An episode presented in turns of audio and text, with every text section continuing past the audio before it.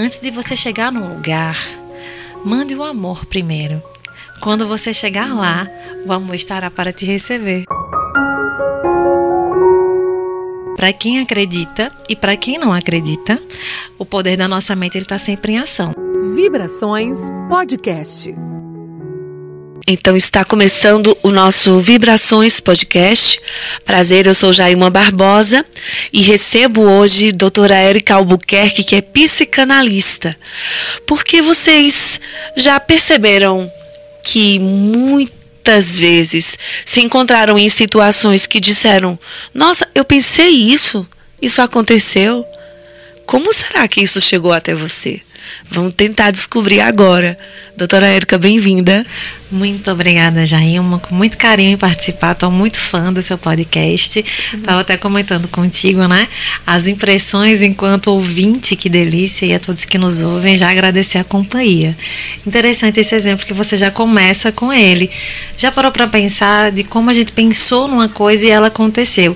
Eu lembro que eu, criança, ficava muito impressionada que era só pensar numa música que alguém começava a cantarolar ao meu lado. Música que não estava mais tocando na rádio, músicas antigas antigas, que estava fora da época, que em tese não teria um contexto ou motivo para alguém estar tá com aquela música na cabeça também. Uhum. Como nos conectamos, né? Essa conversa invisível, como será? que se dá isso para a gente ainda é muito distante essa realidade, mas na verdade nós a praticamos todo dia. Para quem acredita e para quem não acredita, o poder da nossa mente ele está sempre em ação. Só que a gente tem uma dificuldade em acreditar nessa força de maneira positiva que nos engrandeça e nos expanda. Uhum. E temos criado para nós realidades muitas vezes que nos trazem sofrimento, que nos causam tristeza, porque é nisso que a gente consegue conectar e a gente consegue acreditar. Então tem um pós-freudiano, né? Ele foi discípulo da psicanálise, o Jung, que ele vai falar na teoria do inconsciente coletivo. Então a psicanálise descobre o nosso inconsciente. A gente usa tanto essa palavra hoje em dia e não sabe de onde veio. Ela tem um pouco mais de 100 anos e foi o pai da psicanálise que entendeu que além de consciência, nós temos inconsciência e que a nossa inconsciência é maior do que o nosso consciente e nos domina. A partir dessa descoberta, Jung entende que a gente não está limitado ao inconsciente de maneira individual, mas sim coletivo, que de alguma maneira os nossos inconscientes se comunicam. Gente, isso é fantástico. Vocês têm noção, né, de que como é que, é, que nós, seres, vamos dizer assim, limitados, uhum. sem superpoderes, uhum. conseguimos, com algo que é, com o poder que a gente não sabe que tem, Isso. atrair essas coisas, né? Imagine como, como a gente pode mudar a, o mundo ao nosso redor, né? Mudar dentro de nós as crenças, é, as atitudes. É, eu vejo muita gente que pensa uma coisa muito ruim, uhum. por exemplo, sobre alguém. E logo, logo a pessoa se decepciona, entre aspas, uhum. e diz: Eu já esperava, porque eu sabia. Lembra que eu disse que Fulano ia fazer isso comigo? Tá vendo? Aconteceu. Uhum. E aí a gente se pergunta, e eu queria uma análise sua, uhum. doutora Érica. Será que de fato aquilo iria acontecer ou você jogou tanta força, né, tanta energia naquilo ali e acabou fluindo aquilo? Excelente reflexão, como sempre. Vamos começar pensando no como podemos fazer isso se somos pessoas sem superpoderes? Essa é a crença que a gente tem, de que a gente não tem poderes. E aí, não trazendo do viés é, religioso, mas de um homem histórico que Jesus Cristo é, uhum. quando nos diz: podeis fazer tudo o que eu faço e muito mais. Na verdade, temos sim um superpoder e não temos a consciência dele. É, todos os estudos de todas as abordagens terapêuticas no mundo inteiro vão nos mostrar que o que vai curar nossas enfermidades emocionais e aquilo que a gente cria de realidade para a gente é o amor. O amor é um superpoder. E a gente tem medo de usar o amor, porque nós temos medo de nos relacionar. Quando a gente vai para esse exemplo que você trouxe, olha, eu sabia que ia dar errado, eu sabia que ia ser assim, porque a gente não tem coragem de se entregar para amar e se permitir ser amado. Inconscientemente a gente sabota criamos situações para fazer com que ou o outro desista, ou que a coisa dê errado, e ao final possa dizer com segurança: viu? Eu não falei, eu sabia que ia dar errado, então já começo qualquer tipo de relação, qualquer tipo de história profissional, pessoal, com a crença limitante de que aquilo vai dar errado. E sem perceber, eu estou co-criando essa realidade. Então a gente vai perceber vários estudos científicos tem um numa escola dos Estados Unidos, por exemplo, que admitiu uma professora nova lá, e aí fizeram um teste. Pegaram os alunos que eram considerados os CDFs da história e disseram: olha, a gente precisa que você tenha muita paciência com esses alunos, porque eles são muito frágeis, não têm um bom desempenho, então, por favor, dê uma atenção é, especial. Eles são, eles são frágeis, não, são, não têm um bom rendimento. Uhum. E pegaram aqueles que tinham baixo rendimento e disseram: professor, esses estão excelentes. Você vai se surpreender com o resultado deles. E ao final do ano, aqueles que eram os primeiros da turma em termos de nota ficaram abaixo, tiveram uma queda significativa, e aqueles que eram os últimos ficaram em primeiro lugar, porque a professora foi condicionada para criar essa realidade, ela trabalhou de acordo com o que ela acreditava. Então ela fortaleceu dentro da psicologia positiva que fala, chamando a atenção e acreditando. Então, quando eu acredito em você, eu te inspiro a você a se acreditar em você também.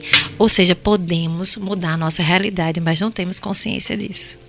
Como é que a gente passa então a se conscientizar e mudar essa realidade? Que... Quando alguém chega lá né, no, seu, no seu consultório e diz que está passando por essas dificuldades né, de, de enxergar que que é forte, que vai conseguir realizar o que a cura que necessita. Que pergunta tão simples. A, a resposta bem que poderia, né?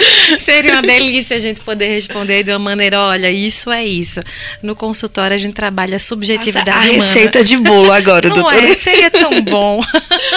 Mas brincadeiras à parte, é, primeiro a gente trabalha é, com aquilo que a pessoa acredita pensamento ruim, a tristeza. Uhum. Então a gente vai receber uma demanda de depressão, de desgostos, de desacertos na vida. Então a gente vai trabalhar essas crenças negativas. Porque a pessoa é isso mesmo. A senhora está me entendendo. É bem por aí. Olha, parece que convive comigo. E eu vou. E, e, a gente não vai direcionando. Na psicanálise, a gente devolve a falta. Não dá a receita de bolo. Faz perguntas para que a pessoa reflita e ela mesma se responda. Uhum. Para em algum momento ela vai fazer, nossa, é mesmo, eu poderia fazer diferente, né? É que eu sempre fiz assim, meu pai fazia assim, minha mãe fazia assim, então eu pensei que só podia uhum. fazer assim. Então a gente vai expandindo a consciência. Fazer terapia nos amadurece porque eu vou conseguindo compreender que existem mil maneiras diferentes, no mínimo, de se fazer a mesma coisa. Mas a gente tem uma tendência de repetir os padrões de maneira inconsciente que os nossos pais nos apresentaram e foi o melhor que eles tinham.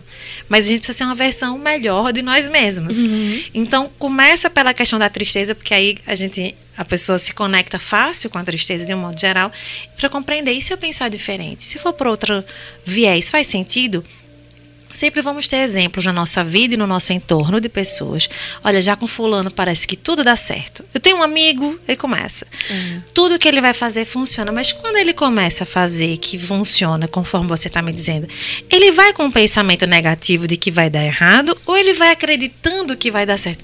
Não, ele tem certeza que vai dar certo. Então acho que a resposta ele já encontra logo Exatamente. por que que dá certo, né? E a gente percebe que somos aquilo que pensamos. Uhum. Tem gente que a gente vai olhar e de repente não acha tão bonita. A pessoa se acha incrível, se acha linda, tem uma autoestima maravilhosa e tem uma facilidade de ter relacionamentos. Em que aquelas pessoas que têm um padrão de beleza convencional têm mais dificuldade de se relacionar, uhum. porque não se percebem com esse valor, não se percebe com essa beleza, então cria para si uma realidade limitante. Quantas misses já tivemos? A própria Vera Fischer, que foi um exemplo, né, décadas uhum. atrás, e ela dizia: Eu nunca me achei bonita.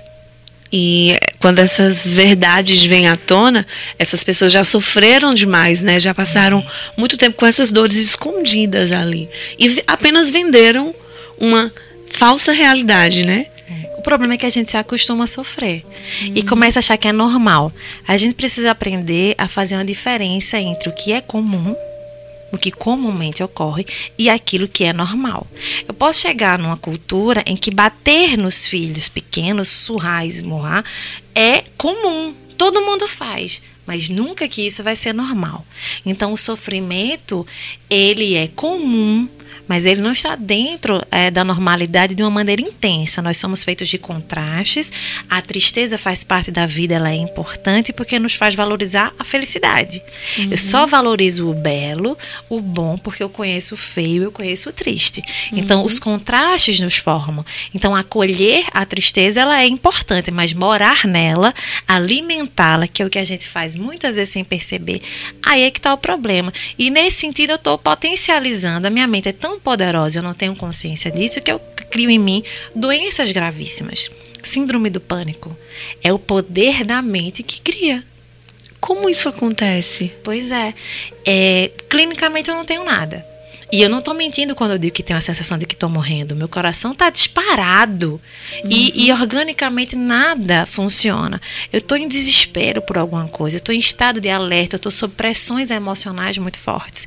Quando a gente surta, que entra num colapso desse, inconscientemente é a forma que a nossa mente encontra de nos tirar daquele problema que está causando desconforto. Então, tem gente que toda vez que vai para o trabalho passa mal porque o ambiente do trabalho não está saudável, está uhum. me adoecendo, estou adoecido, e aí a gente não se conecta.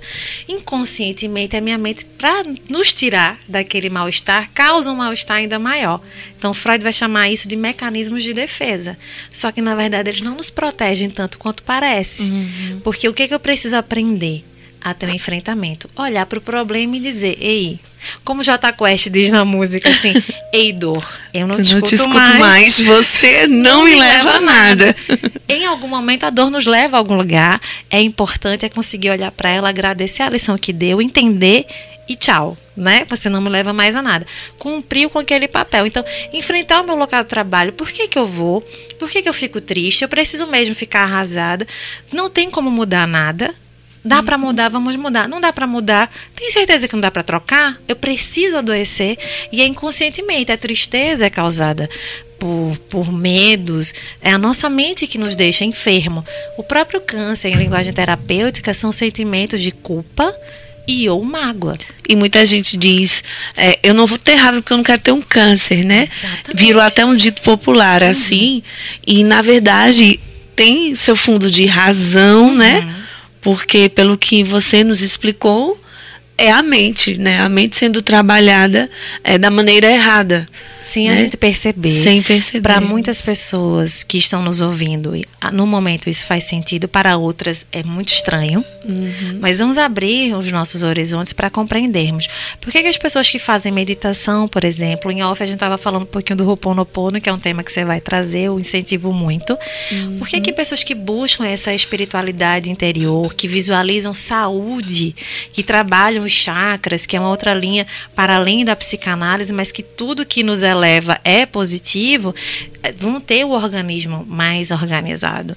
Porque tem a consciência de que precisa aprender a perdoar, requer muita força da nossa mente. Uhum. Os estudos vão comprovar que querendo, desejando, a gente leva em média entre 3 a 4 anos para conseguir perdoar. Gente, é. querendo. Querendo. E imagine quando o seu coração está travado. É, aí não tem. É, né? Morre e não, não... morre e não, e não sai do canto. Se adoece. Assim. Sem perceber, uhum. sem consciência, porque perdoar muitas vezes é difícil mesmo. E podem, se, se você não liberar esse perdão, pode passar o tempo que for 10 anos. Em algum momento vem um gatilho Exato. que vai te fazer lembrar e teu coração vai doer. Vai doer né? Não tem como você fugir. De forma consciente. Pois é, a gente não foge de dentro, né? Uhum. Tem um colega meu que é escritor, Adeilson Salles, que ele diz: a pior rebeldia é você morar sozinho e querer fugir de casa. e emocionalmente, às vezes, estamos fugindo de nós mesmos, porque uhum. a gente não está dando conta de habitar com a nossa mente inquieta, com a nossa mente adoecida. Então, se a mente seria uma alusão à nossa casa, preciso torná-la o mais acolhedora possível, que eu seja uma pessoa que eu gostaria de ter por perto, não pelo outro, mas por mim. E a gente vai entrar na questão do alto amor, voltando para essa força poderosa, que é essa elaboração do amor, que só é possível a gente praticar e se aprofundar dela, nela em exercício com o outro na convivência uhum. com outro que é espinhosa. É uhum. É difícil. E é tão difícil que temos escolhido a solidão. Temos vivido em ilhas interiores. E a gente se fecha para as redes sociais, a gente se tranca nos nossos quartos, a gente fica só com a tecnologia porque estamos com medo de amar e ser amado mesmo. E esse é o maior poder que a gente consegue exercer e a maior cura que a gente vai encontrar para nossa alma. Quando a gente fala dessas ilhas, é até você que mora com sua família, uhum. mas gosta daquele momento que você se tranca no quarto uhum. e se e desliga, se desliga, se desconecta dos seus pais, das pessoas que moram lá com uhum. você, dos seus irmãos. É, e às vezes você só está querendo fugir, né? De tudo, fugir dos uhum. seus problemas, fugir das conversas da família que você não gosta. E, e isso acaba te levando a outros problemas, né? Pois é, Freud, o pai da psicanálise, ele vai nos dizer que todo excesso esconde uma falta. Então a grande sacada é buscar a falta e a gente vai conseguir equilibrar o nosso excesso. Ficarmos sozinhos, é, ter um tempo para refletir, para meditar, nos isolarmos de conversas que nos desagradam é saudável. O problema está no excesso. Eu sou uma pessoa que estou sempre me trancando, estou sempre me afastando, não estou me comunicando com a minha família, que é o lugar onde eu vivo. Às vezes eu chego em casa de uma maneira rebelde, agressiva, os pais ou os filhos, uh, o, o, casal, onde foi que eu errei, o que foi mesmo que eu fiz, eu nem sei, uhum. por falta de comunicação. E como a nossa comunicação tem sido muito falha, porque a gente tem um conceito equivocado de que se comunicar é despejar conteúdo. E a comunicação para ela fluir começa na escuta. Uhum. Porque eu faço um julgamento do que você está pensando sobre é mim, mas eu não ouvi. É uma dupla, né? É uma vez de mão dupla. Então, é, a gente tem dificuldade de entender que aquilo que eu quero para mim, para eu transformar a minha realidade, eu tenho que oferecer primeiro. Parece contraditório. A gente é. vive com a cunha na mão, querendo atenção, querendo compreensão, querendo que o outro me entenda. Quem pede nunca tem. Quem dá sempre vai ter. Um exemplo que eu costumo usar é na família, a gente vê aquela pessoa que tem mais dinheiro, sempre tem a tia rica da história, digamos, que sempre dá dinheiro àquelas pessoas que nunca têm. Quem tem, quem dá, cada vez mais tem. Quem sempre recebe, nunca tem. Vai estar sempre naquela condição. É, né? então assim, se eu quero carinho, se eu quero respeito, se eu quero um abraço, que eu seja o primeiro a dar. Quando a gente tratou até de, é, em algumas falas, em algumas posições, Érica, suas, sobre tristeza, uhum. e ela vem de diversas maneiras, né? Sim. O, são os próprios gatilhos da mente que a gente pode ou não sentir é, é isso, né? Sentir a tristeza. Pode ser pelo, pelo fim de um relacionamento. Uhum pelo, pelo filho que vai casar Sim. e vai deixar a sua casa, pela, pela vez que o seu filho foi mal educado com você, uhum. né? Não, pela ingratidão, Sim. né? E no fim eu acabei falando a palavra ingratidão e ela nos traz uma reflexão muito poderosa, porque tristeza e ingratidão estão muito juntas, né? Muito conectadas. E aí foi muito bacana você levantar isso, porque a gente vai perceber como a gratidão transforma vidas e isso para a gente ainda não está com sentido prático e objetivo. Como assim? É uma palavra que tem sido tão utilizada ultimamente, gratidão. Por tudo as pessoas dizem gratidão. Eu tive uma fase que eu fiquei até traumatizada com essa palavra, porque as pessoas que mais a usavam eram pessoas mais ingratas e cruéis. Eu me relacionava na amizade, em qualquer formato. Digo, meu Deus, quanta hipocrisia. Mas de não tem que cuidar de mudar do outro e sim a nós mesmos. Gratidão no sentido profundo da palavra e do seu exercício, ele precisa ser constante. Ser grato é uma forma de pensar, é uma forma de sentir. Achamos que, ah, não, olha, se tem uma coisa que eu sou é grato. Quando alguém faz alguma coisa, eu agradeço. Eu agradeço pelo dia quando eu amanheço. Eu agradeço o final do dia. Então, olha, esse defeito aí eu não estou devendo, não. Vamos pensar sobre isso se realmente a gente não está? Uhum. Vamos supor que eu seja uma pessoa que amanhã passe 10 minutos agradecendo, que normalmente não é isso tudo, mas vamos dar um crédito. Ao final do dia, mais 10 minutos, 20 minutos. É muito robusto esse pensamento. Mas eu passo o longo do dia inteiro reclamando.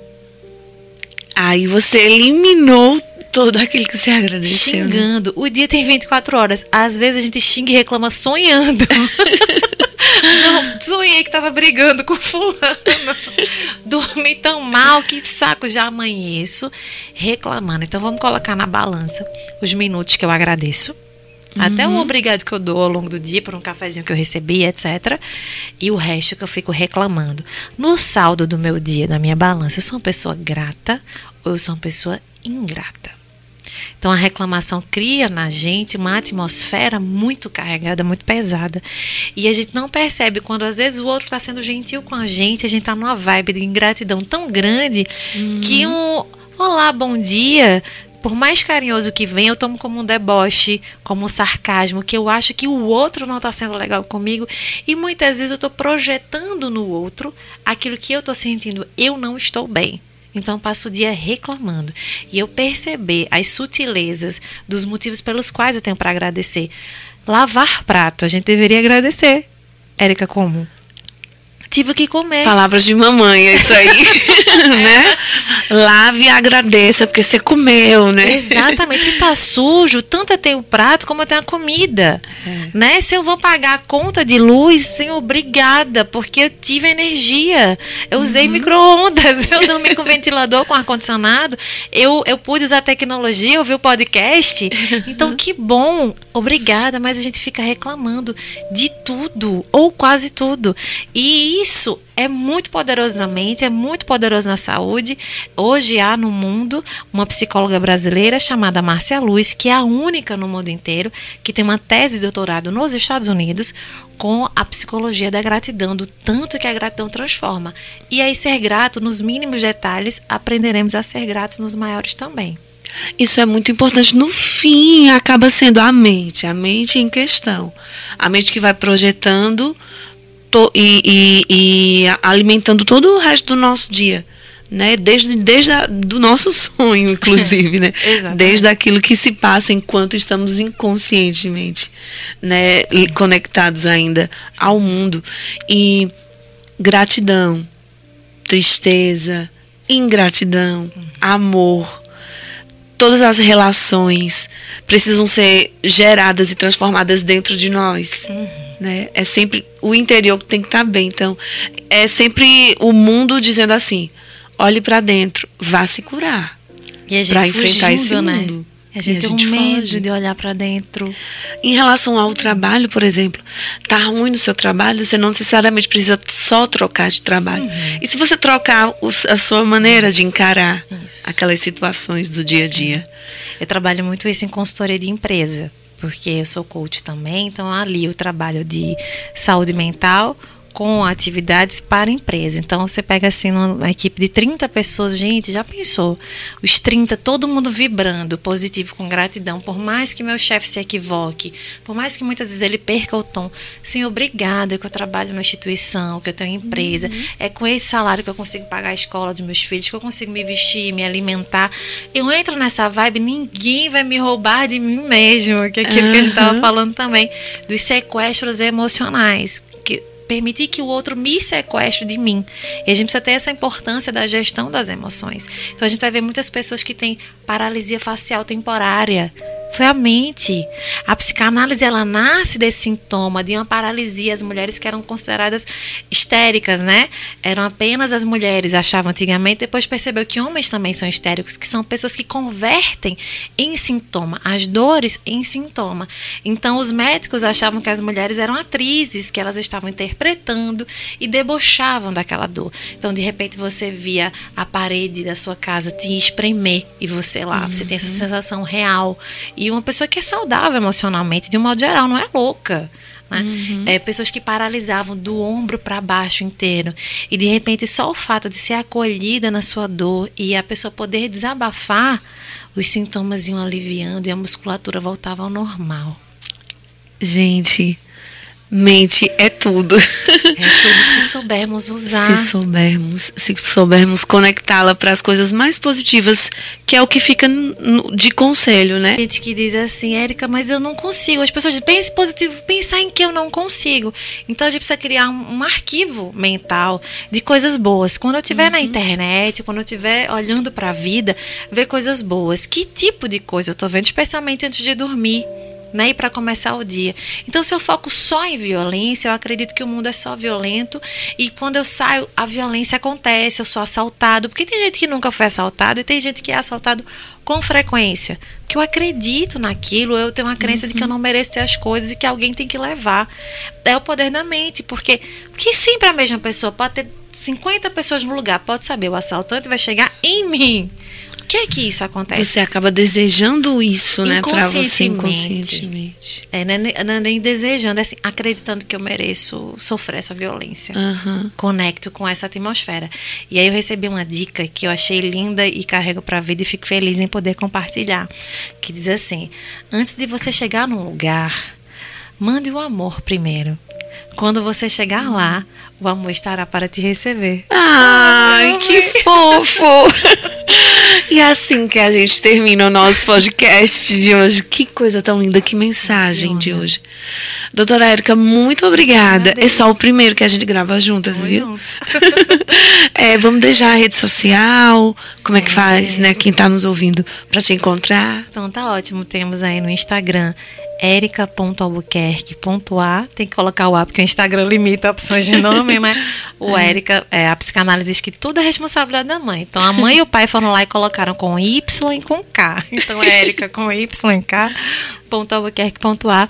Também temos a escola de psicanálise, poucas pessoas sabem, mas qualquer pessoa com graduação em qualquer área do conhecimento pode fazer formação em psicanálise clínica. Então tem a escola de psicanálise Caruaru no Instagram também. Gratidão mesmo. Gratidão, doutora Érica. Pois é, gente, o nosso podcast lindo demais, terminando com amor. Com amor. E vocês sabem que esse tema vai ser recorrente aqui, sempre, que é o que a gente quer emanar para você que está aí nos ouvindo. Olha que delícia. Então, muito amor para você que nos ouve. Se permita ser envolvido por essa energia. Acredite nela que ela se concretiza. Gratidão, Érica. Esse podcast foi uma realização da Rádio Jornal Caruaru. Eu sou Jailma Barbosa. Obrigada pela sua companhia. Até a próxima.